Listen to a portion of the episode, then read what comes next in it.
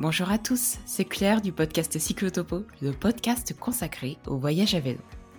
Cette semaine, nous partons pour l'Asie du Sud-Est avec Louise. Louise voyage à vélo depuis qu'elle est toute petite, grâce à sa maman Pascal, elle-même grande voyageuse à vélo.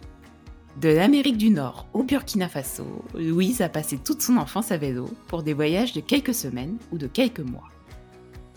À 16 ans, Louise et son meilleur ami Judy partent pour leur premier voyage à vélo sans leurs parents. Direction l'Italie. Les voyages s'enchaîneront par la suite de l'Islande au sud de l'Europe. En 2019, Louise se lance un nouveau défi. Partir voyager seule en Asie du Sud-Est. Au programme, 3 mois et 3 pays à découvrir. Le Cambodge, le Laos et le Vietnam. Cette jeune voyageuse à vélo nous fera zigzaguer de la circulation dense de Phnom jusqu'au havre de paix que sont les temples bouddhistes cambodgiens. Il sera alors temps de s'attaquer aux montagnes du Laos et du Vietnam pour des ascensions vers les villages les plus reculés. De ces 3000 km à vélo, Louise en a fait un film, 3 mois à vélo en Asie du Sud-Est. Un film qui permet de mettre des images sur ces mots et qui nous replonge à travers ce magnifique voyage. 3 mois, 3000 km à travers 3 pays d'Asie du Sud-Est. Je crois que tout est dit. Maintenant, il n'y a plus qu'à écouter Louise nous raconter son voyage. Je vous souhaite une excellente écoute.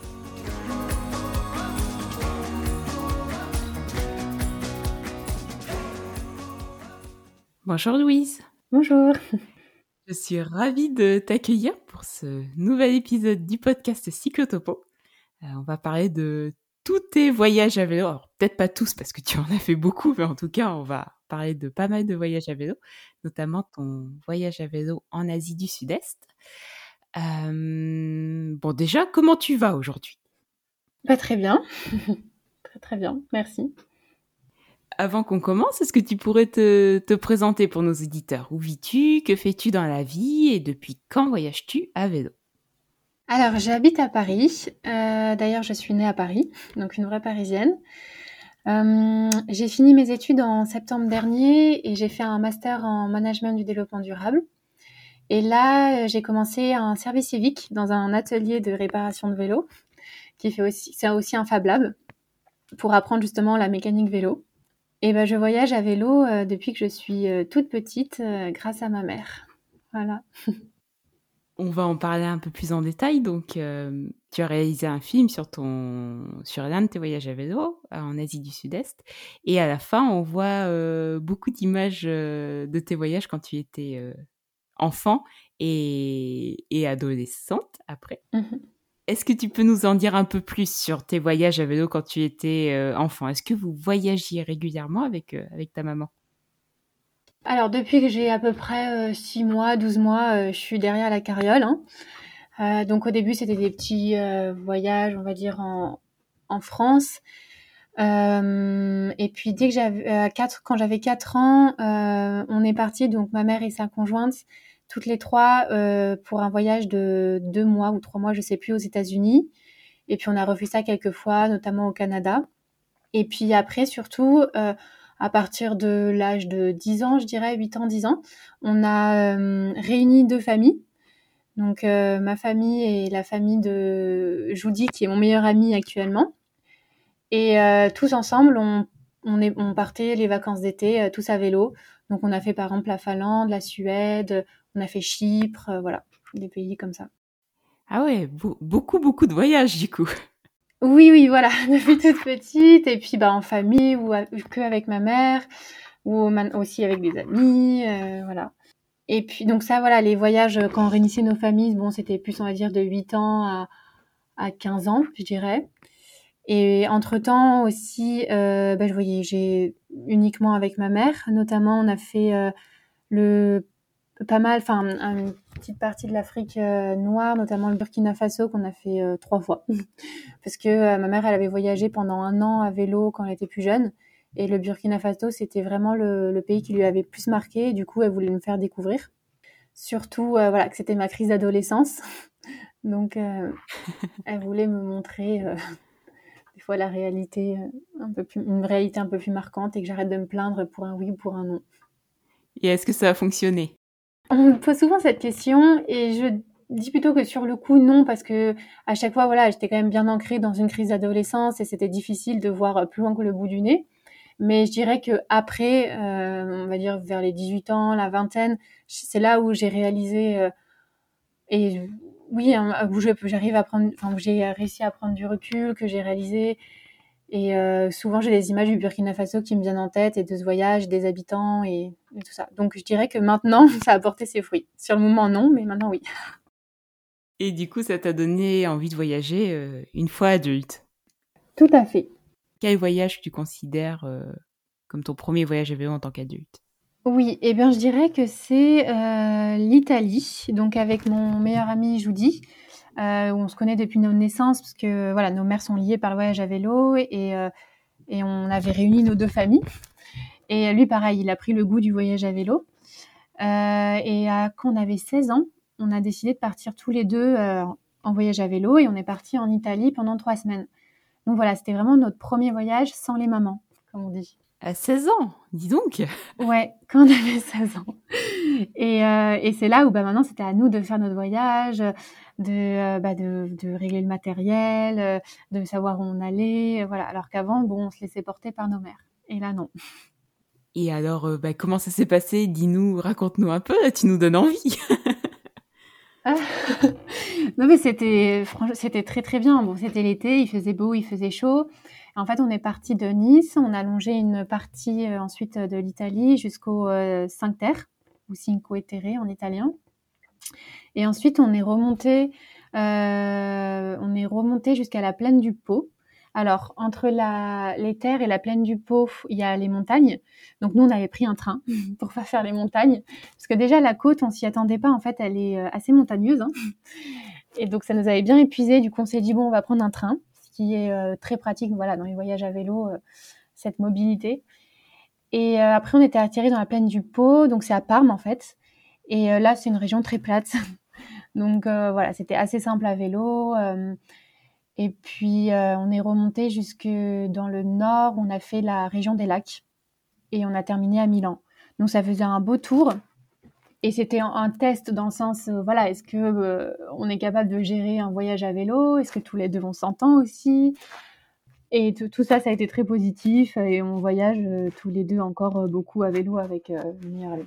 C'est une très belle histoire, dis donc. Euh, je ne sais pas s'il y a des jeunes voyageurs, des adolescents qui nous écoutent, mais ou des adolescentes. Faudrait peut-être pas leur donner cette idée. Je suis pas sûre que leurs parents soient très contents. oui, ma nos mères, elles ont réagi très bien. Elles étaient très contentes. Hein. Oui, j'allais te demander si l'initiative venait de vous ou si euh, elle vous avait euh, un peu poussé. Ben, je pense que dans mon souvenir, euh, on s'était dit, bon, on a 16 ans, allez, on fait un voyage avec les mamans, on savait pas trop aller, bon, on posait des questions. Elles n'avaient pas, euh, ou l'air plus emballées que ça, dans mon souvenir, et du coup, on s'est dit, bon, bah, on va partir tous les deux, du coup. Hein. voilà, j'ai l'impression que ça s'est passé un peu comme ça. Et elles étaient très, très contentes. Bon, de toute façon, elles connaissent les voyages à vélo, donc il n'y a pas euh, de danger normalement. Surtout, on est à deux. Euh, voilà, bon, moi, en tant que fille seule, j'étais avec euh, bon, un homme, donc aussi ça rassure un peu. Euh, et puis l'Italie, on a choisi, bon, c'est, l'Italie, c'est à côté de la France, non plus, c'est pas le bout du monde. Et puis, bon, c'est un pays, voilà, assez sécure. Et on a eu d'ailleurs aucune mauvaise rencontre, que des bonnes, rencontres, que des bonnes rencontres, que des bons moments. voilà, ça nous a vraiment juste conforté dans l'idée que on était prêt pour d'autres voyages. Et c'était le début du envol. Et justement, vers où vous êtes-vous envolé après avec, euh, ton meilleur ami? Après, euh, il me semble que c'était l'Islande. Alors ça, c'était euh, une autre histoire. L'Islande, rien à voir avec l'Italie. on est resté trois semaines et demie en Islande en juillet et c'était assez dur. Alors souvent on demande des conseils pour voyager à vélo et je conseille de bien choisir le, le pays quand c'est un premier voyage à vélo pour pas que ça dégoûte. Et l'Islande n'en fait pas partie. Je conseille pas du tout l'Islande comme premier voyage à vélo parce que le temps est très compliqué. euh, c'était en plein mois de juillet, mais moi j'ai, enfin, eu très très froid. Il faisait à peu près 5 degrés la nuit, 10 degrés la journée, enfin entre 10 et 15 degrés la journée. Depuis tout, de la pluie tous les jours, du vent énormément. Puis il n'y a aucun abri en fait, il n'y a pas d'arbres en Islande, donc voilà, on essayait nous, là, on était vraiment que en tente parce que ça coûte, c'est un pays qui coûte très cher aussi. Hein. Donc on n'allait pas dans des campings parce que c'est 60 euros la nuit à peu près en camping, 40 euros une pizza pour donner un ordre d'idée. Donc c'est aussi pour ça que je conseille pas forcément l'Islande tout de suite.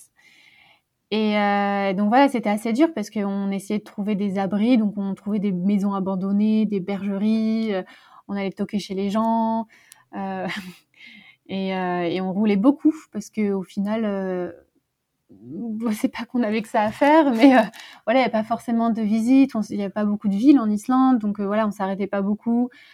Voilà ce que je peux vous dire sur l'Islande.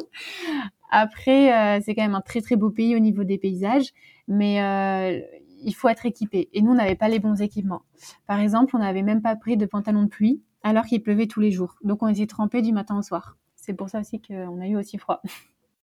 C'est très intéressant d'avoir ton, ton, témoignage sur l'Islande. C'est assez drôle parce que du coup, je discutais bah, il n'y a pas si longtemps que ça avec euh, une autre voyageuse euh, en solo et à vélo couché qui s'appelle Sarah, mm-hmm. qui a voyagé en Islande et elle me disait bah, exactement la même chose, la même chose que toi. Et euh, pour elle, c'était le pays de ses rêves et elle n'a pas été déçue, mais c'est vrai qu'elle disait que c'était vraiment, vraiment pas facile pour un premier voyage et que d'ailleurs elle ne conseillait pas forcément pour un premier voyage au vu de, mm. de la difficulté. Elle a rajouté qu'on pouvait se pencher à 45 degrés avec le vent latéral et on ne tombait pas. ah bah, je, ne sais pas si on a essayé, mais, mais je me rappelle une fois, on était sur une piste, on avait le vent de face et on a mis euh, deux heures, plus de deux heures pour faire 5 km parce qu'on poussait le vélo, euh, limite on tombait, enfin il y avait puis il y avait aucun abri quoi. C'est ça qui est un peu embêtant en Islande, c'est euh, on est face au vent quoi. Il n'y a rien d'autre. Tu es en pleine communion avec la nature. Exactement. Après Islande, vous avez fait d'autres d'autres voyages avant ton voyage en Asie du Sud-Est? Avec mes meilleurs amis, on est parti en Europe de l'Est et un autre ami nous a rejoint là-bas. Donc on était trois pendant deux semaines et après on a continué tous les deux. Et là, c'était beaucoup plus cool au niveau du temps. Il faisait chaud, il faisait beau. Et euh, je crois on a commencé en Bulgarie euh, pour terminer euh, à Vienne. Et du coup, on est passé par la Bosnie, par la Slovénie, par le Kosovo. Donc un changement radical par rapport à l'Islande. Exactement, c'est ce qu'on s'est dit. On a eu tellement froid l'été dernier qu'on s'est dit cet été, on part en Europe, là où il fait beau et chaud. là, aussi, c'était vraiment un voyage super. Euh, bon, bah, en fait, au final, c'était un mois, donc beaucoup de pays en un mois, aussi beaucoup de cultures. Mais euh, bon, c'est des pays qui sont assez proches, donc il n'y a pas non plus vraiment de dépaysement entre les pays. Mais euh, c'est quand même intéressant à, voir et puis des rencontres incroyables. C'est surtout ça qui nous a marqué dans ce voyage. Pour avoir voyagé un petit peu en Serbie, ouais, je, me retrouve mmh. totalement dans, dans ce que tu dis. Alors, on va parler un petit peu moins de ces mhm. voyages. J'espère que tu ne m'en voudras pas et on va plus axer sur ton voyage sur l'Asie du Sud-Est. Donc en 2019, tu es parti trois mois à vélo à la découverte de l'Asie du Sud-Est et plus précisément du Cambodge, du Laos et du Vietnam.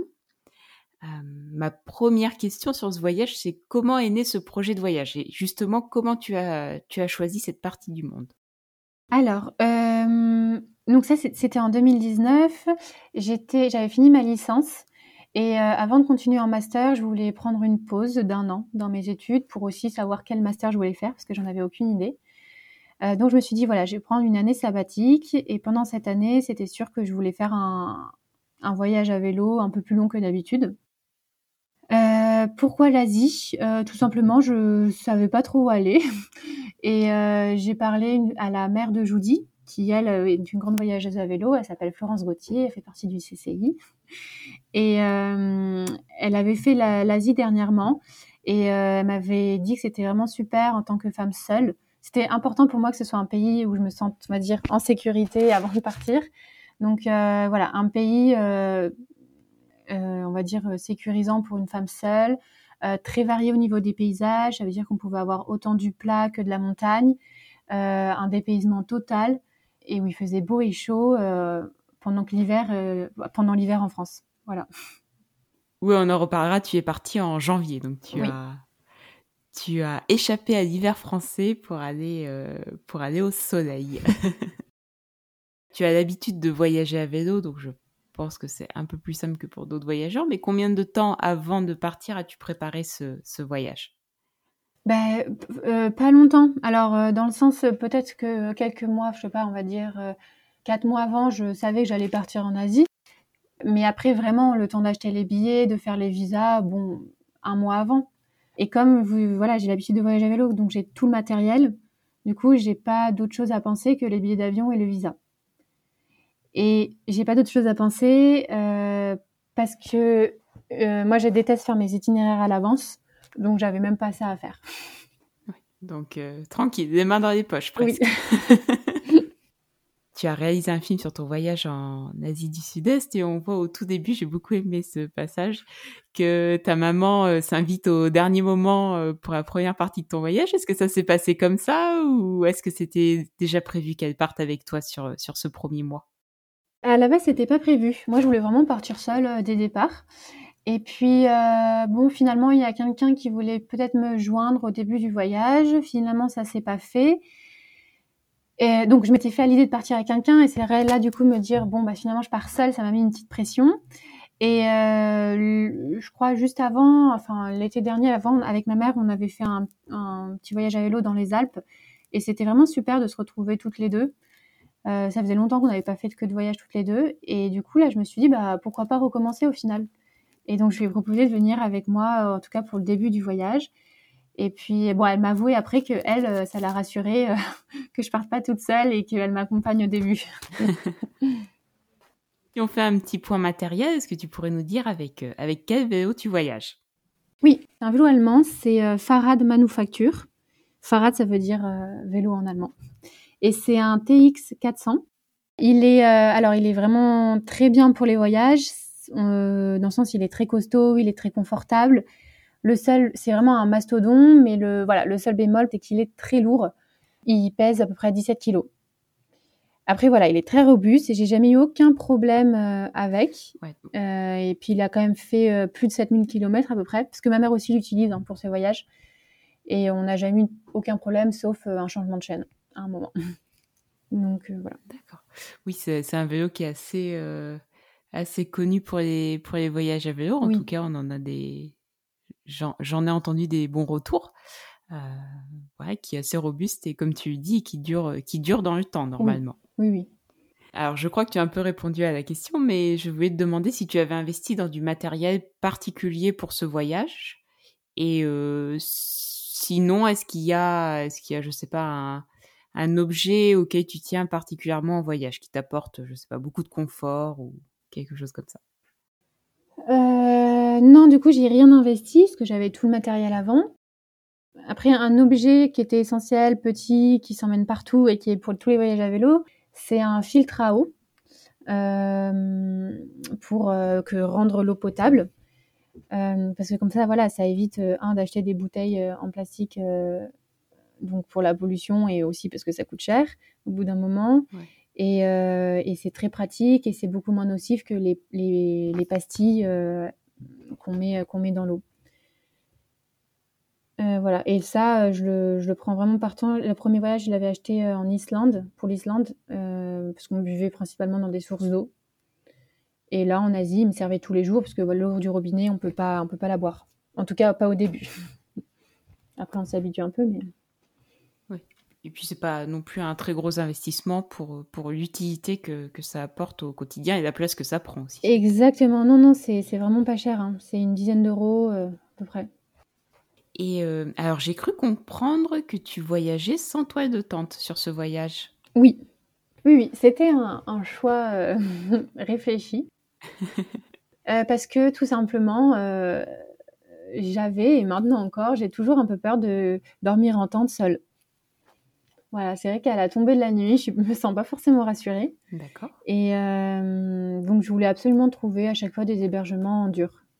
Avec ton retour d'expérience, est-ce que ça a complexifié certaines de tes étapes ou finalement tu as trouvé des, des hébergements durs assez, assez facilement dans cette partie euh, en Asie du Sud-Est? Euh, alors c'est aussi pour ça que, que j'ai choisi l'Asie, parce que donc vous j'en avais parlé avant à, à, celle qui avait voyagé là-bas, qui n'avait pas pris de tente. Et elle disait que bah, l'Asie, c'est tellement peuplé, euh, et ce qui est vrai, même en pleine montagne, il y a des villages à peu près tous les 30 euh, km. et, et, puis l'accueil est très très facile au final. et en fait, en, je trouve que en, en Asie du Sud-Est, les habitants voyagent beaucoup dans leur propre pays. Ce qui fait que, voilà, toutes les 30 km à peu près, 50 km, dans un petit village, il y a souvent un hébergement qui est réservé en, général pour les locaux. Mais, euh, mais du coup, c'est très facile de trouver des, hébergements. Il y a des petits hôtels un peu partout, quoi. Ou sinon, euh, euh au Cambodge, vraiment, on a été très accueillis. Euh, enfin, avec ma mère, on a beaucoup dormi dans des temples bouddhistes. Et ça, je recommande vraiment, s'il y en a qui veulent voyager là-bas. voilà, les temples bouddhistes, c'est un peu comme les boulangeries en France. Il y en a un peu toutes les 10 mètres. Et, et les moines sont, très accueillants. Et, je, je, dirais pas que c'est normal de dormir là-bas, mais euh, voilà, je n'ai jamais senti que ça posait un problème, qu'on dérangeait. Euh, au contraire, on est bien accueillis, même si euh, on parle, ils parlent pas l'anglais ou voilà, on n'arrive pas à se comprendre. En général, il y en avait toujours un qui, arrivait à trouver quelqu'un au village qui parlait un peu anglais. On échangeait quelques mots. voilà, c'était marrant, c'était très sympa. Et ça permet aussi vraiment, bah, du coup, là, de rentrer à fond dans la culture bouddhiste euh, et c'est pour ça que vraiment le Cambodge m'a marqué. Euh, ouais, c'est un, autre moyen, une, autre vision du pays. Et, et, tu nous en parleras, je pense, un peu plus en détail euh, tout à l'heure. Mais les trois pays sont vraiment très différents. En tout cas, rien qu'en les voyant en images dans le film, c'est c'est totalement différent. Je m'attendais pas à une telle différence à la fois dans les paysages, dans la nourriture, comme tu me montres. ou, euh, ou dans la culture, euh, c'est assez impressionnant. On va parler un peu d'administratif, mais alors très très rapidement, est-ce que tu avais souscrit une assurance voyage spécifique? Est-ce que tu avais pris une carte bancaire spécifique et un forfait de téléphone? Comment tu as fait pour tous ces aspects du quotidien? Eh bah rien. alors j'avais pas d'assurance spécifique, j'avais une assurance déjà compris dans ma carte bleue, bon ça m'allait très bien, et j'avais pas de forfait de téléphone. J'utilisais des coins Wi-Fi. Et euh, après, tout ça, c'est bon, voilà, parce que moi, je suis pas du tout papier. Je j'aime pas me, justement euh, organiser trop un voyage. Donc, à chaque fois, c'est vraiment le strict minimum. J'ai pas fait non plus de vaccin spécifique. Euh, il y a rien, il y a des vaccins très conseillés, mais rien d'obligatoire. J'ai rien fait, j'ai rien eu. Euh, et puis le forfait téléphone, non, ça c'était vraiment un choix. C'était aussi pour me déconnecter. Je voulais pas euh, être joignable en pleine montagne en Asie, quoi. Écoute, un bon choix, comme tu nous diras après. Je pense que tu as bien, tu as bien déconnecté. Oui. Donc, tu es parti le 14 janvier 2019. Euh, tu as débuté ton voyage au Cambodge avec ta maman, Pascal, qui t'a accompagné pendant un mois. Euh, Est-ce que tu peux nous raconter un peu votre départ? Est-ce que toi, tu appréhendais ou tu avais hâte de partir? Alors euh, j'avais très très hâte de partir, hein. pas forcément d'appréhension, bon surtout que je partais avec ma mère. Euh, juste moi, le, seul truc à chaque voyage qui me fait euh, stresser, c'est le vélo dans l'avion. C'est vraiment une partie que j'aime pas du tout. Je trouve, euh, voilà, je trouve ça toujours compliqué parce qu'il y a, bon, il faut trouver les cartons avant, il faut les prendre à l'aéroport, il faut tout démonter. Il y a toujours le stress que la compagnie elle refuse, ce qui est arrivé dans certains voyages. donc jusqu'au dernier moment, on ne sait pas. Il y a le stress de revoir les vélos aussi, dans quel état on va les retrouver. Là, à chaque fois, le, le carton est déchiqueté. Euh, donc voilà, toute cette partie, je l'aime pas du tout. Et hum, alors dans ton film, les, premières images de ton voyage, elles sont filmées à Phnom Penh, donc la capitale du, Cambodge. On, voit que c'est un dépaysement total. Est-ce que tu peux, est-ce que tu peux nous en dire un peu plus? Qu'est-ce qui t'a marqué euh, à ton arrivée euh, au Cambodge? Bah, je dirais ce qui m'a marqué le plus, c'est tout de suite l'odeur, vraiment qui est, bah, qui est très différente de celle en France c'est vraiment, je trouve, l'odeur de la nourriture asiatique. Euh, le bruit aussi, euh, très bruyant, beaucoup de klaxons. Euh, mais je trouve que c'est un bruit, on va dire, lent, étonnamment. la langue aussi, le son, c'est des voix beaucoup plus aiguës, je trouve. Et puis voilà, la culture est complètement différente, de se balader, voir, euh, voir des restaurants ou des, des petits euh, boui-boui, on va dire, euh, partout. C'est. Non, c'est ouais, c'est assez défaisant. On en prend vraiment plein les yeux dès le départ. Et vous êtes resté dans la capitale quelques jours ou vous êtes parti directement? Oui, oui, on est resté deux, trois jours dans la capitale pour visiter un petit peu. C'est bien pour se mettre dans l'ambiance, on va dire, et puis se, se, reposer un peu de l'avion et du décalage horaire. Et puis aussi, on a visité un, une ancienne école, en fait, qui avait été un camp de concentration pendant la guerre avec la Khmer Rouge. Et ça, je conseille vraiment de visiter parce que ça permet de mettre dans l'ambiance aussi directe et de comprendre euh, aussi l'histoire du pays. Et c'était vraiment très intéressant de commencer par cette visite. D'accord. Je ne savais même pas qu'il y avait eu des camps de concentration au, Cambodge. Donc, euh. Oui, il y a eu un vrai, un grand génocide qu'on n'étudie pas justement forcément à l'école, qu'on n'étudie pas. Moi, j'avais jamais entendu parler. Donc euh, voilà, quand, je trouve que quand on va dans un pays, c'est voilà, aussi bien de connaître son passé. Tout à fait. je vais revenir un tout petit peu en arrière, alors sur un sujet qui n'a rien à voir et qui est bien plus gai. Tu nous as parlé tout à l'heure des temples bouddhistes. Mhm. Euh, ça ressemble à quoi un, temple bouddhiste? Est-ce que tu peux nous décrire un peu ces havres de paix? Oui.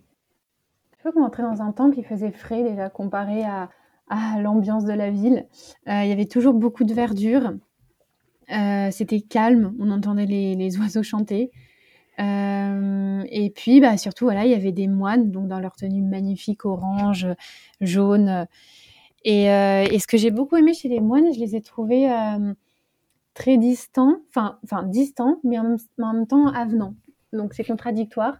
Mais, mais voilà, on s'asseyait des fois à une table. D'accord. Ils venaient pas forcément nous voir, ils nous souriaient de loin. Après, des fois, ils venaient nous voir, ou, ou on, essayait de parler un petit peu, ils, ils nous apportaient de la nourriture, puis ils repartaient. Euh, voilà, il y avait des enfants qui, essayaient enfin, aussi de, nous parler. Euh, donc j'ai vraiment aimé euh, ça. Bah, comme je dis souvent, comparé à quand on avait voyagé au Burkina, qui est pas du tout le, même rapport. Au Burkina, à chaque fois qu'on s'asseyait quelque part, tout de suite, on avait 20 personnes autour de nous qui nous regardaient, qui parlaient pas. Enfin voilà. moi, j'avais un peu de mal avec ça. Et, et là, bah, j'ai aimé cette tranquillité, en fait, au final. Et alors, une question peut-être très bête, mais comment on fait pour se faire héberger dans un temple? C'est quelque chose de courant? Alors, euh, bah, courant, je sais pas, parce que euh, de tous ceux avec qui on a vu en voyage, hein, que ce soit à vélo ou enfin ceux qui étaient à pied, bon, ils ont ils l'ont jamais fait. Mais c'est parce que un ami à ma mère avait voyagé il y a très longtemps au Cambodge et il avait dit bah moi je faisais ça. Du coup on s'est dit bon bah on va faire ça. et euh, bon c'est vrai que c'est toujours un peu délicat en arrivant, on sait pas forcément, mais mais voilà, on s'approche d'un moine et puis bon, bah, on essaie de faire des signes en disant euh, on aimerait dormir. Et puis euh, ça se fait très naturellement, tout de suite ils comprennent et euh, voilà, on, explique qu'on n'a pas de tente mais qu'on a des matelas et soit on dort dans la salle principale, hein, vraiment là où les gens prient, soit des fois ils nous donnent une petite chambre ou même des fois leur chambre, ça dépend. Et puis on, ce qui est bien c'est qu'on a toujours un endroit pour se doucher et en général, ils nous apportent le repas. Alors que eux, ils mangent pas. Ils arrêtent de manger après midi. Et euh, mais ils, ont toujours quelque chose pour les invités, on va dire. ah oui, c'est une, belle, une belle hospitalité. Oui, oui, oui, non, vraiment. Et puis c'est. Ouais, c'est. Comment je dirais euh, Il y en a plusieurs qui nous ont pris un peu sur leur aile. On, des fois, on est resté euh, plus de temps hum, avec eux, une nuit en plus parce qu'ils voulaient nous faire découvrir leur village, euh, parce qu'ils voulaient qu'on reste pour une cérémonie. Voilà, des fois, on crée des très bons liens. Et vous avez séjourné plusieurs jours dans certains temples? Le plus qu'on ait fait, c'est deux nuits. Voilà, il y a même une fois, je me rappelle, où on voulait rester, enfin, le moine nous avait proposé de rester, mais on avait, on avait dit non, parce que voilà, on voulait avancer un peu sur l'itinéraire. Bon, c'est vrai que je me, des fois, je me dis, bon, je regrette un peu quand même. Justement, je vais rebondir sur tes derniers mots sur l'itinéraire. Parlons-en. Tu m'as mhm. dit que vous n'aviez pas prévu votre itinéraire à l'avance. Comment vous, comment vous faisiez pour vous, euh, je sais pas, pour choisir les routes et surtout les pistes? Oui. D'après ce que j'ai vu que vous empruntiez euh, au Cambodge. Oui. Alors euh, oui, parce que moi je déteste vraiment le goudron et je, je, oui, j'aime pas ça. Donc vraiment, j'essaye de trouver des petits chemins en parallèle. Et on avait une carte papier, mais au final qu'on n'a pas, enfin moi j'ai pas du tout utilisé. Et on a utilisé pour la première fois l'application Masmi. C'est un GPS. Et en fait, ce qui est bien, c'est qu'il n'y a pas besoin d'Internet pour l'utiliser. On télécharge les cartes à l'avance. Et euh, il y a un itinéraire vélo et en fait, il y a plein de petites routes. Et, euh, en général, ces petites routes, c'est des euh, petits chemins. En tout cas, dans les pays enfin, comme au Cambodge, Vietnam et Laos. Donc voilà, on se orientait par rapport à ça. Alors après, je sais qu'il y a des applications beaucoup plus performantes. Là, c'est vraiment la, la base. Et plusieurs fois, c'est trompeur aussi. Hein. Les routes n'existent pas, les routes sont vraiment impraticables. Voilà. Bon, c'est pas grave. Oui, c'est pas grave, ça fait partie du, du voyage. oui, c'est ce que je me dis. Pour recontextualiser un peu, donc vous êtes arrivé à Phnom Penh euh, au Cambodge, vous êtes monté vers le nord, vers les temples d'Angkor, pour redescendre après vers le sud et remonter vers le nord en direction du Laos. C'est bien ça? Oui, c'est ça. Voilà. Oui, c'est à peu près ça. Parce que du coup, il y a un, grand lac euh, au milieu. Et voilà. Et on a fait le tour du lac euh, Tonlé Sap. Et ensuite, voilà, on est remonté, puisque moi, mon but, c'était d'aller à la frontière du Laos. Et à quel moment, du coup, tu es passée de voyageuse à vélo avec ta mère à voyageuse à vélo en solo? Oh, à la frontière du, Laos. Et euh, voilà, c'est là où nos chemins se séparaient. Ma mère reprenait un bus pour aller à la capitale et prendre son avion. Et moi, je continuais seule pour passer la frontière et euh, à la découverte du Laos. Et est-ce que, est que tu appréhendais justement ce, ce, moment où tu allais euh, te retrouver seule à vélo? Alors, j'appréhendais pas du tout. Euh, J'y pensais pas trop. Hein. voilà, je me dis ça sert à rien de stresser à l'avance. Mais euh, par contre, pour le coup, enfin sur le coup, ça a été mais très dur. Justement, je m'attendais pas. Je pensais que ça allait être beaucoup plus facile pour moi. Alors pour ma mère, ça va. Hein. Bon, euh, voilà. c'est pas qu'elle est pas, elle est pas très expressive, on va dire, mais bon. Mais euh, mais moi, franchement, ah non, je j'ai bah, même pleuré, je, je me j'avais peur, je voulais pas en fait. C'était tellement bien le Cambodge, ce qu'on a vécu à deux, que je voulais pas être seule. Et euh, et, ouais, j'ai l'impression que c'était un abandon. c'était moi qui avais choisi, hein. Mais euh, le, le, donc le matin quand c'est séparé, euh, non vraiment là c'était j'ai pleuré toute la matinée. J'ai pris la route, 40 km en pleurs. Et je me disais, bon, si euh, au bout de quelques jours c'est toujours ça, tant pis, je rentre. Et en fait, je me suis calmée en me disant ça, ou je me suis dit, bon, rien ne m'empêche euh, d'aller au bout de ces euh, trois mois. Voilà, si ça va pas, je rentre, tant pis, quoi, c'est qu'un billet d'avion. bon. Et ça, ça m'a permis de prendre du recul, de me calmer. Et bon, et le soir même, c'était, c'était très bien, hein, j'étais mieux. Mais je l'ai vécu intensément et je pensais pas du tout, en fait. oui, tu es quand même très courageuse entre guillemets on va dire parce que déjà d'une t'es à l'autre bout du monde. Euh, de deux tu n'as jamais du coup voyagé seul euh, mm. avant à vélo même si tu as une grande expérience du voyage à vélo. Et euh, de trois tu passes d'un pays à un autre bah, du coup en solo mais bon tu as eu ta bonne étoile et je crois que tu as croisé des voyageurs à vélo français sur ta route Exactement, c'est aussi pour ça que finalement ça s'est bien passé. Parce que c'est vrai que je stressais aussi toute seule de passer la frontière. Euh, moi j'avais un peu peur. Et, euh, et, voilà, au bout de, je sais pas, 20 km après avoir quitté ma mère, euh, ben voilà, sur la route, on n'en a pas croisé du tout au Cambodge, ou peut-être un, euh, parce qu'on prenait vraiment des toutes petites pistes, donc euh, ouais. on croisait personne. Et là, le jour du départ, je rencontre six cyclistes, et en plus du CCI. voilà, donc français. Et euh, c'était une transition parfaite, une transition très douce du coup. Et je suis restée au final, euh, voilà, deux, deux, trois jours, je crois, avec eux.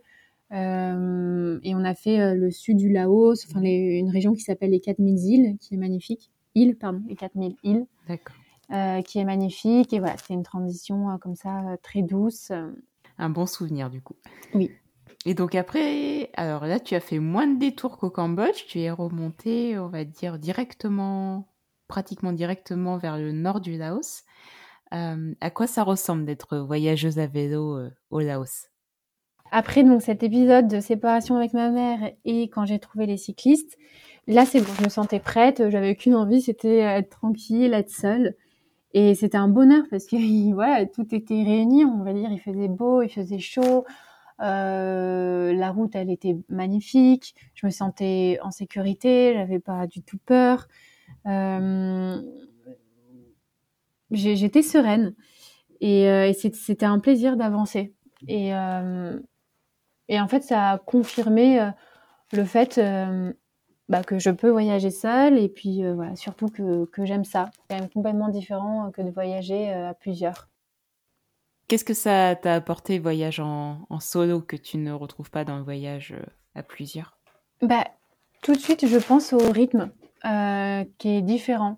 Euh, parce que quand on voyage à plusieurs, euh, bah, soit on attend l'autre, soit on est attendu. Et donc du coup, on doit constamment s'ajuster ou voilà, on on peut pas. Enfin, moi, enfin mon plaisir, moi, c'est de m'arrêter tout le temps sur la route. voilà, il y a un ananas à frais, bah, j'ai envie de m'arrêter pour le manger. Il y a un spectacle, j'ai envie de m'arrêter pour le regarder. Il y a un beau paysage, je m'arrête pour prendre une photo. Et voilà, quand on est en groupe, bah, je fais plus attention à ça pour pas trop qu'on m'attende parce que c'est moi qui, c'est on m'attend et c'est pas moi qui attends. Et, euh, et là, c'était une liberté, c'était une pression en moins. Euh, c'est ça en fait, c'était une légèreté que j'avais pas en voyage en groupe. Euh, j'ai pas de compétition avec moi-même, dans le sens où si les kilomètres ils défilent doucement, ça me pose aucun problème. Donc j'avais même pas cette pression-là. Et euh, justement, c'est ce que j'ai fait. Comme euh, j'allais peut-être un peu plus lentement que prévu, parce que sur la route, il y a 10 000 choses à voir, euh, bah, du coup, j'ai pris un bus à un moment au milieu euh, du Laos pour m'avancer. Voilà. Et ça aussi, le, faire et ne pas... voilà, être libre de le faire comme ça, sans demander l'avis à quelqu'un, c'est très agréable. Et puis, l'Asie le permet de le faire. Il y a des réseaux de bus partout, sans réservation. Voilà, je me pointais dans la, gare locale Bon, j'attendais une heure, deux heures, mais euh, voilà, on prenait mon, vélo, on le mettait sur le bus, même si le bus était déjà euh, dix fois euh, très très chargé, mais tant pis, il y a toujours une solution. Et voilà, c'était parti. D'accord, ah oui, c'est une liberté totale du coup de, de, voyager, de voyager en solo, comme tu nous racontes. Oui. Alors d'après d'après ce que ce que tu nous dis, ça a l'air, enfin en tout cas moi ce que je ressens, c'est que ça a l'air beaucoup plus facile de voyager en, à vélo en Asie qu'en Islande.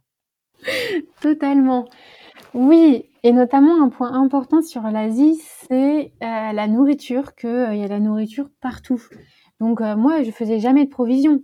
Donc déjà, à l'aise des sacoches. Et puis, il y a une certaine voilà sécurité.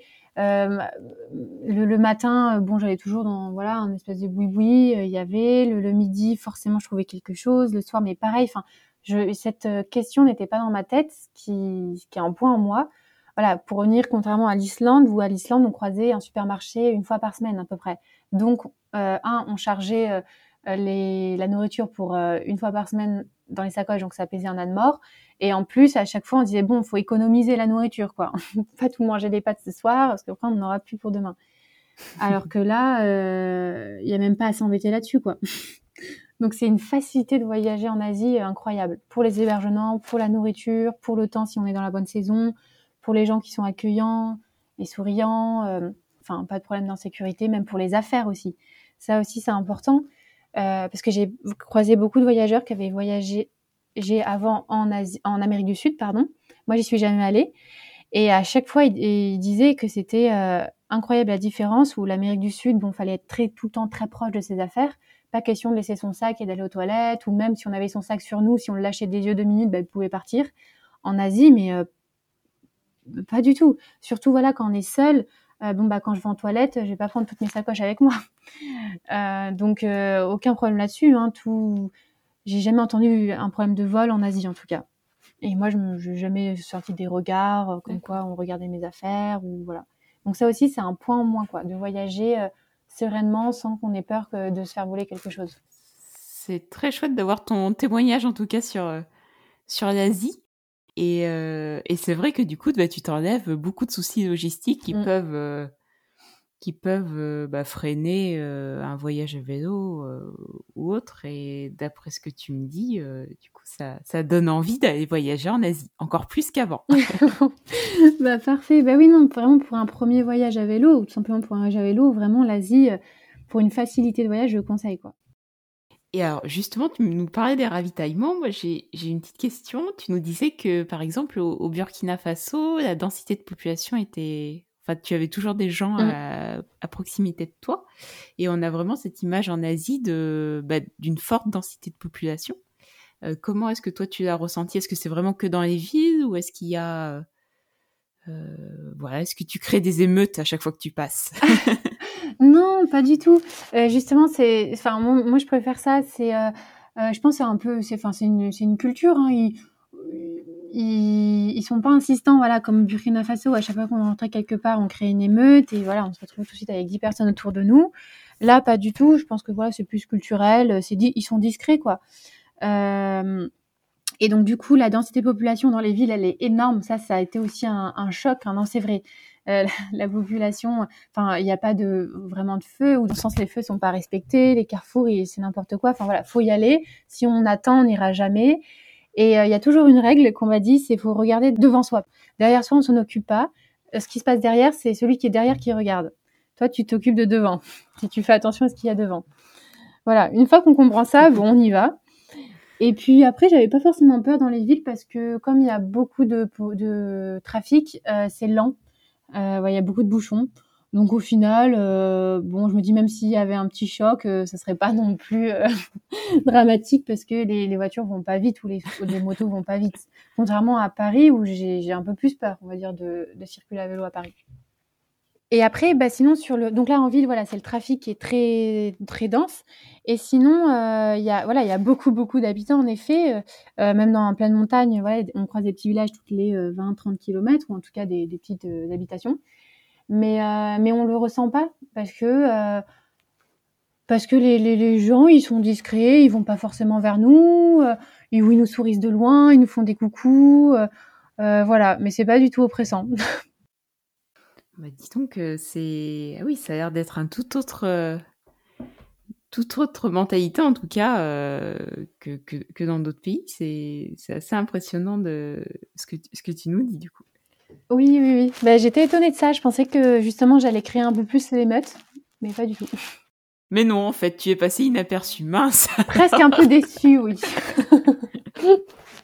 Euh, donc, tu nous as parlé un petit peu de ton itinéraire au Laos. Euh, ça, ressemble à quoi les paysages, euh, les paysages au Laos? C'est montagneux? Oui, alors il y a le, sud hein, qui, est, qui, est, plutôt plat. Alors le milieu, il y a une grande partie que donc j'ai fait en bus, donc je connais pas trop. mais plutôt voilà, arrivé à Vientiane, donc qui est la capitale. là, j'ai traversé, donc j'ai fait le nord et le nord c'est montagneux. Voilà. Mais comme je dis dans le film, c'est ce que je voulais. Moi, le but de ce voyage, c'est de me retrouver dans les montagnes. Euh, parce que parce que parce que j'aime en fait simplement les montagnes. J'aime euh, le, paysage. J'aime euh, j'aime la, hauteur on va dire. Puis j'aime aussi le, le, monter tranquillement. Voilà. Ça me dérange pas d'aller lentement. Tant que c'est beau ça me va les montagnes, en fait, j'étais étonnée parce qu'elles sont très très différentes euh, de ce que on, enfin, en France, hein, comme les Alpes ou les Pyrénées. Là, c'est vraiment euh, des, des pains de sucre quoi qui s'élèvent euh, du sol et moi j'avais jamais vu ça avant. et ça m'a ça m'a vraiment époustouflé. Tout est vert. voilà, c'est d'autres montagnes qu'en France, même si quand même ça s'élève haut. Hein. Et justement, tu as passé la frontière entre le Laos et le Vietnam en montagne. Mmh. Euh, euh, est-ce que tu as vu tout de suite une différence entre les deux pays ou est-ce que tu as vu après euh, un peu plus de, de changements une fois que tu étais un peu plus en plaine? Je sais même pas si le nord du Vietnam c'est de la plaine, tu me diras. alors le changement, oui, j'en ai vu. Alors au niveau plus au niveau des habitants, donc le Laos, c'est un pays où je trouve les habitants ils sont très à la cool quoi. Euh, voilà, il y a une, comme je dis dans le film, il y a une douceur de vivre. Euh, bon, euh, les gens sont pas pressés. Au restaurant, au restaurant, par exemple, on attend beaucoup plus qu'au Vietnam. Il fait beau, il fait chaud, profitons-en. Et je trouve que au Vietnam, tout de suite, ce qui m'a frappé, alors c'est un, c'est que c'est un cliché, mais ce qui était vrai, les habitants ont beaucoup le, enfin, ont le chapeau pointu. Voilà, c'est pas du tout pour les touristes, hein, c'est, vraiment, c'est réel. Tout de suite, je l'ai vu. Et puis, j'ai vu que c'est, enfin, ouais, j'ai remarqué que c'était beaucoup plus speed. Hein. Ah, le, les Vietnamiens, ils sont, ils sont rapides. Euh, voilà, ça traîne pas, quoi. c'est marrant, ces deux pays frontaliers qu'on trouve n'ont pas la même manière, euh, on va dire, de vivre, quoi, dans le rythme. Et niveau alimentation, ça avait l'air plus appétissant au Vietnam euh, qu'ailleurs, apparemment. Oui, alors c'est parce que dans le film, j'étais tombée vraiment sur des, euh, petits gâteaux beignets euh, sucrés et c'était extrêmement bon et j'avais pas mangé de sucré pendant euh, deux mois parce que voilà, c'est pas du tout la spécialité au Laos ou au Cambodge. Mais par contre, au nord du Laos, là, c'était vraiment la nourriture était très bonne. Hein. c'était un peu des parfums coco, mangue, assez variés, on va dire, dans les plats. Que j'ai retrouvé un petit peu au Vietnam. Mais en fait, au Vietnam, dès qu'on va vraiment dans les, montagnes au nord-nord, hein, frontalier à la Chine, bah, c'est beaucoup plus rural et rustique. Et, euh, et là, par contre, c'est du riz et euh, tofu. Voilà, la plupart du temps. Et c'est pas particulièrement bon. Et euh, en gros, parce que en fait, j'attendais beaucoup euh, sur la nourriture au Vietnam, parce que tout le monde me disait au Vietnam, tu vas te régaler, ça va être super bon, parce que c'est quand même réputé la nourriture vietnamienne. Bon, voilà, au nord, nord, nord, pas spécialement. Voilà, c'est une nourriture plutôt montagneuse. Et euh, par contre, voilà, si vous voulez vous régaler au Vietnam, de ce que j'ai entendu, c'est vraiment le sud. C'est au cœur, voilà, au, pied du Mekong, enfin tout le long du Mekong. Euh, je ne l'ai pas fait, mais euh, je ne me suis pas vraiment régalée au final dans les plats. Après, il y a plus de sucre au Vietnam et ça, c'est agréable. Donc du coup, le sud, totalement à l'opposé de là où tu étais, vu que tu as un petit peu longé la frontière avec la Chine avant de redescendre euh, sur la côte de la mer de Chine, me semble. Oui, oui, c'est ça. Et, euh, et, pour arriver après à Hanoï. Exactement.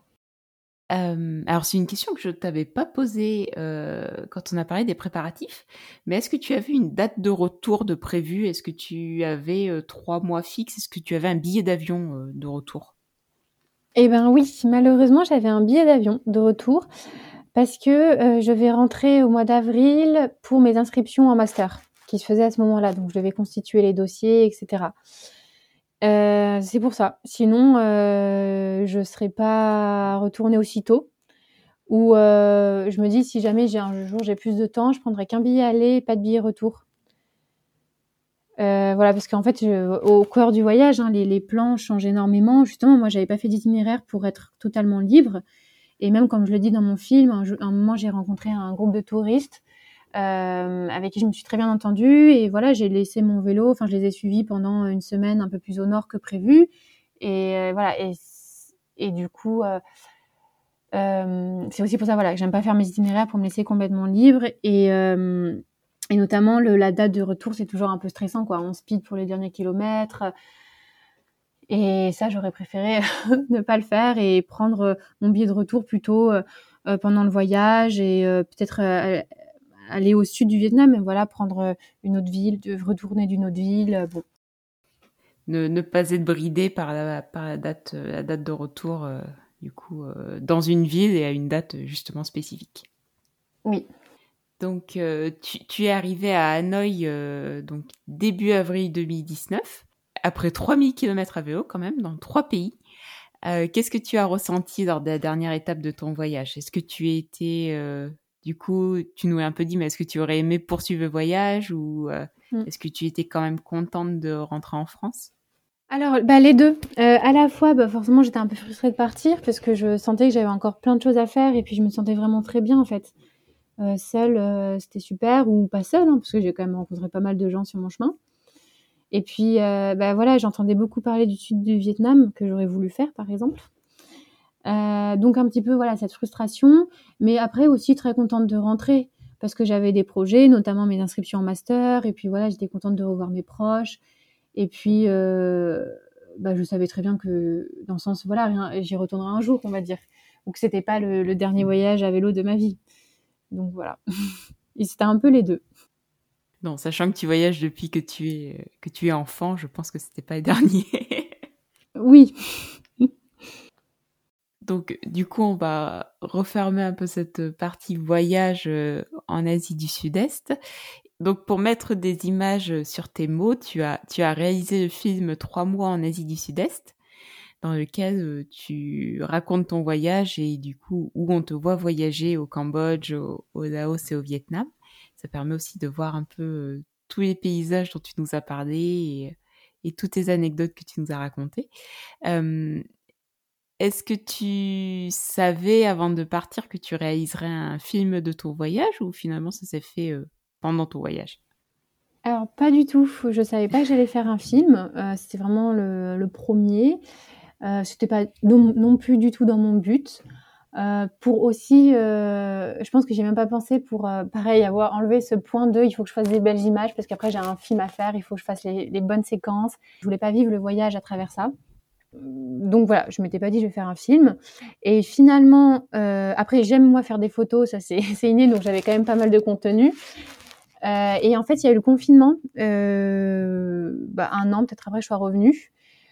Et bah, pendant voilà les, le premier mois ou les, je sais même plus, les deux mois du confinement, euh, c'est là où je crois qu'avec ma mère ou quelqu'un du CCI justement qui nous a sollicité pour savoir si je voulais faire un film pour le prochain festival du voyage à vélo. Et bah là avec ma mère on s'est dit bah tiens c'est l'occasion de faire ça pendant le confinement. voilà il y a rien à faire donc euh, voilà c'est pour ça. S'il n'y avait pas eu de confinement en fait j'aurais pas fait de film parce que ça prend du temps et que moi j'aime pas forcément manipuler l'ordinateur. Ouais. donc euh, voilà je me serais pas embêtée. Ben, merci de confinement alors. voilà. non, mais c'est impressionnant ce que tu dis parce que du coup, tu arrives quand même à faire un film euh, qui est très très bien sans y avoir pensé à la base. Donc, euh, ça donne de l'espoir, écoute, pour toutes les personnes qui reviennent de voyage et qui n'avaient pas prévu de faire un film. Tout n'est pas perdu. Oui, non, voilà. Mais c'est, j'avais aussi du contenu parce que, comme je dis, voilà, de moi-même, j'aime faire des photos et aussi parce que euh, bah, je donnais quand même des nouvelles à mes proches euh, par WhatsApp et euh, j'alimentais de vidéos, voilà, où des fois je me filme en selfie et j'explique la journée, j'explique ce que je fais. Donc en fait, j'avais pas mal de contenu où, moi-même je racontais mes journées et, et que j'ai intégré dans le film, quoi. Mais à la base, c'était pour mes proches. ton film aurait dû être diffusé au festival de, de cyclo-camping international à Vincennes en 2022 et en 2021. Oui. Euh, mais bon, ça sera pas pour, pour cette année. Et est-ce que tu as, est-ce qu'on pourra le voir quelque part ton film? Pour l'instant, j'ai pas, il y a pas de, j'ai pas prévu de festival. Euh, des fois, voilà, je, on m'envoie par mail, euh, enfin, des festivals me contactent pour ça, pour pour des projections. Donc, pour l'instant, j'ai pas de date. Et j'ai hésité à le mettre sur Internet, donc peut-être que je le mettrai sur Internet. Ça euh. marche. On va clore ce voyage sur l'Asie du Sud-Est et, euh, et aussi sur, sur ton film Trois mois en Asie du Sud-Est. Et alors juste pour finir cet épisode, j'ai euh, deux questions qui reviennent habituellement. La première, je pense que ça va être une réponse positive, mais je te la pose quand même. Est-ce que tu as de nouveaux projets de voyage à vélo ou des destinations qui te font rêver? Oui, alors, euh, nouveau projet de voyage à vélo le plus proche, ce sera sûrement euh, en juillet, euh, où bah, justement avec Judy, mon meilleur ami, et peut-être d'autres amis, on hésite à partir soit dans les pays baltes, donc l'Estonie, Lettonie, et Lituanie, soit, moi j'aimerais beaucoup aller en Roumanie. voilà, on, est en discussion. C'est aussi pour ça. Quand on part seul, c'est plus simple hein, pour la destination c'est des destinations totalement différentes. C'est euh, oui, ouais, moi je suis plus Roumanie, mais bon, on verra. Et sur, sur combien de temps du coup? Ce serait un mois, hein, le mois de juillet. D'accord, d'accord, ça marche. Ah oui, il va faire très chaud en Roumanie en juillet. Justement, je trouve qu'à vélo, la chaleur c'est pas gênant parce qu'on a toujours du vent. Au final, on se fait du vent nous-mêmes. Donc moi, à vélo, ça me dérange pas. Ouais. Puis il y a moins de chances d'avoir de la pluie, donc euh, mm, c'est mm. pas mal aussi. Et alors une toute dernière question, qui est peut-être une question un peu plus globale et qui conclut euh, tous les épisodes du podcast. Quel conseil euh, souhaiterais-tu donner à des personnes qui veulent se lancer dans un premier voyage à vélo? Alors, euh, je dirais, bah, se renseigner sur le pays, notamment sur la sécurité du pays, que ce soit pour les personnes ou pour les affaires. Hein. les, se renseigner aussi sur les conditions météo, évidemment. Donc là, je pense à l'Islande. Euh, je dirais pour éviter des peurs un peu inutiles, ce serait pas de, enfin, ce serait ne, ne, pas se faire trop de films avant le départ. Euh, juste voilà euh, faire des points organisation mais pas se dire et si ça et si ça. Et que au final il y a plein de choses qui se passent pendant le voyage et qui trouvent une solution pendant le voyage. Euh, je dirais qu'aussi ne pas savoir réparer son vélo ou ne pas s'y connaître voilà de pas être débrouillard là-dedans c'est pas grave et c'est pas un frein moi, voilà, ah oui, on n'a pas parlé de ça, mais euh, euh, je suis partie trois mois et je connaissais rien au, vélo en fait. Enfin même même, même si je voyage depuis une petite, ça m'intéresse pas forcément la réparation vélo. Donc je suis partie en me disant bon bah si j'ai un problème, euh, ça sera les autres qui vont m'aider. voilà et ça s'est très bien passé. J'ai eu à un moment un problème. Effectivement, ce sont les autres qui m'ont aidé. Hein. C'était un problème avec ma chaîne. Et, et, voilà. Et puis après, ça amène aussi aux rencontres hein, de se faire aider. Donc voilà, ça ne doit pas être un frein, parce que j'entends pas mal de gens qui disent ah, j'aimerais bien partir, mais je ne sais pas réparer mon vélo. Bon, moi je te dirais ça c'est une fausse excuse. et, euh, et, bien sûr aller à son rythme. Et euh, par là, j'entends ne pas faire un défi personnel sur voilà les kilomètres, ne pas dire moi je ferai, on va faire, je vais faire 30, 80 km par jour parce que sinon c'est pas assez. Enfin voilà, c'est s'écouter. Des fois, ben on fera 20 parce que aussi on est fatigué, parce que c'est les montagnes, et des fois 80 parce que c'est plat et on est en pleine forme et que la météo est, bien quoi. Mais voilà, ne pas se mettre une pression inutile tout seul. Et, et puis aussi avoir du bon matériel. Ça c'est quand même important. Euh, du bon matériel pour le vélo, pour pas quand même avoir des ennuis euh, toutes les deux minutes, parce que c'est pas très agréable. Et euh, aussi bon matériel pour la météo, notamment la pluie et le froid. Plein de bons conseils, dis-moi.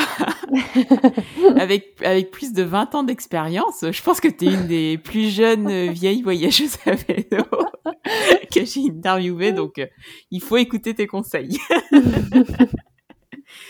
c'est des, très bons conseils et oui, il faut pas le voyage à vélo, c'est pas une course, donc euh, donc tu as tout à fait raison en mm. disant qu'il faut prendre son temps et et aller à son rythme, euh, voilà et, et se laisser porter un peu par le voyage comme tu nous l'as montré en, Asie du Sud-Est et dans tes autres voyages. Je te remercie Louise pour ton témoignage. On a découvert une autre partie du monde avec le Cambodge, Laos, Vietnam. Et euh, tu nous as permis de voyager un petit peu en, Asie et rien que ça, euh, c'était un, superbe témoignage. Euh, bah écoute, il ne me reste plus qu'à te souhaiter plein de beaux voyages à vélo en Europe ou un peu plus loin. Tu nous diras tout ça prochainement. Et puis, bah, je te souhaite une, une belle continuation sur, sur les routes. Eh ben, merci beaucoup. C'était un plaisir.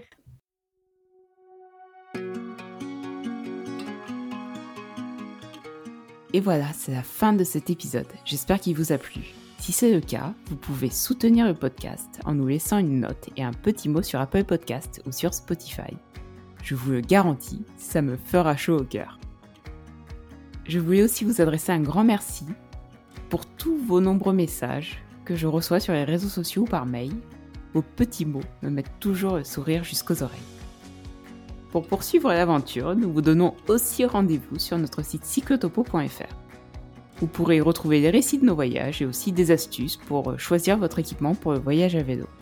Si vous avez des questions sur les panneaux solaires, le matériel de réparation ou encore quel popote choisir pour un premier voyage à vélo, sur Cyclotopo, vous trouverez toutes ces infos.